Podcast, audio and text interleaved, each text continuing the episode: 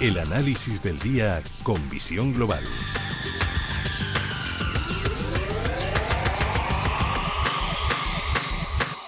Y saludamos a José Antonio Madrigal, director general de Urequers. Muy buenas tardes. ¿Qué tal? Muy buenas tardes. Buenas por decir algo, porque menuda forma de despedir la semana, el mes y el trimestre. Bueno, sí, la verdad, la bolsa puede subir y puede bajar. Hoy ha tocado que baje. La verdad es que esta semana, pues con números realmente, pues, pues nada positivos. Mm. El mes, como bien dices, nada positivo también. ¿eh? Eh, la tecnología ha bajado más de un 12% en las últimas tres semanas y la verdad es que en los últimos tres meses, pues igual.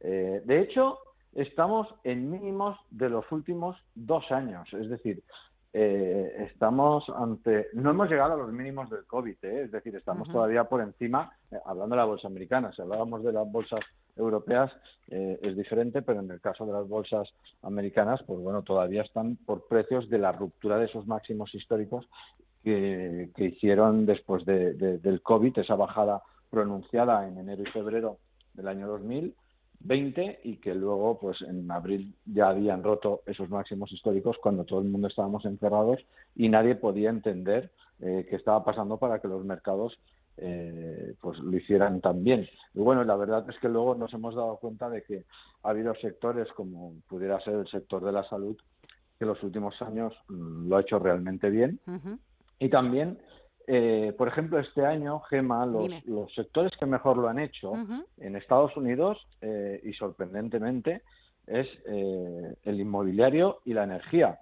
El inmobiliario hay que entender que hay zonas que también, como estábamos hablando por el tema de lo del COVID, zonas como puede ser Florida, como puede ser Miami, que ha subido los precios en tan solo un año más de un 40%. Es decir, como vino el teletrabajo, mucha gente eh, se dio cuenta que no hacía falta vivir en Nueva York o vivir en grandes capitales en Estados Unidos eh, para trabajar en sus empresas y se dieron cuenta que igual preferían mejor clima y ha hecho pues que los precios eh, hayan sido desorbitados, o sea, una subida increíble este año en el mundo inmobiliario. Hay que entender que en la bolsa existen empresas, eh, todo el mundo tiene que saberlo, empresas que se dedican al sector inmobiliario, eh, bien sea eh, alquiler de centros comerciales, alquileres de oficinas, alquileres de viviendas, es decir, tienes una gran mm, posibilidad de invertir en acciones en Estados Unidos. Y si no, también los ETFs, ETFs de inmobiliario, ETFs del sector inmobiliario, el ETF, todo el mundo tiene que entender que son fondos cotizados, cotizan como una acción, pero realmente son fondos que nos permiten eh, pues eh, comprar muchas empresas de golpe que componen ese fondo. Por lo tanto, el sector eh, inmobiliario, uno de los que mejor lo ha hecho este año, y otro sector que lo ha hecho muy bien, y lo hemos hablado creo que la semana pasada, era el sector de la energía. Es decir, es evidente pues que se están aprovechando, porque hay una cosa que, eh, tenemos que entender que es el, el pricing power. ¿Qué quiere decir el pricing power? El pricing power es cuando algo se demanda mucho, los precios suben simplemente. Es decir, las compañías tienen la posibilidad. Pero eso, eso ha sido así toda la vida. Así toda la vida. Pero, eh, hay que entender que no solo por necesidad puede subir una empresa con pricing power. Y voy a explicar una pequeña diferencia. En este caso ha ocurrido con la energía eh, con el petróleo también. Es decir, podemos verlo en, diferentes campos, pero donde mejor se ve es en el sector del lujo. Es decir, las empresas de lujo tienen la posibilidad de subir precios e incluso a los clientes de esas grandes marcas de lujo, eh, incluso les interesa porque menos personas lo pueden adquirir. Es decir, es una ventaja competitiva que tienen eh, muchas empresas. Por lo tanto, a la hora de invertir también es una manera eh, de decir, oye, voy a invertir en empresas que tengan un pricing power eh, interesante, es decir, que tengan la posibilidad de subir precios y eso no merma sus ventas. Un ejemplo claro y que todo el mundo conoce y ha llevado a la empresa a ser la número uno del mundo es el caso de Apple. Apple ha tenido la posibilidad de subir los precios de, sus teléfonos, eh, bueno, pues todos sabemos que están 400, 500 más caros, 400, 500 euros más caros que los supuestamente el mismo teléfono de la competencia. Bueno, pues este eh, pricing power le ha dado al caso de Apple un, o sea, un poder, una fuerza que realmente ha hecho la compañía muy interesante.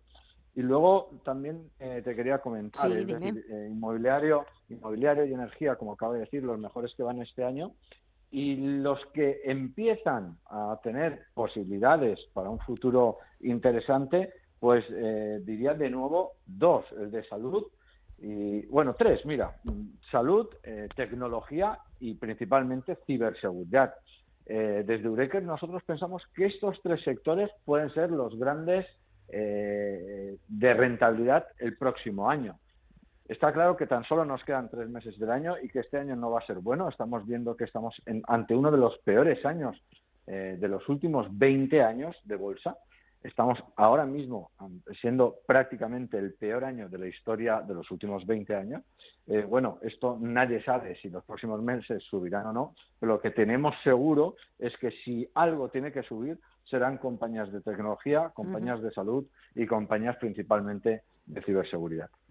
Y que se cuiden muchas de ellas porque todavía, mira, eh, me estaba acordando ahora de cómo se llamaba la compañía que nos dijiste la semana pasada, NetDragon, la empresa china que ha nombrado a un robot como CEO. Así que se cuiden mucho de, de que no les vaya a pasar lo mismo a todas las compañías tecnológicas.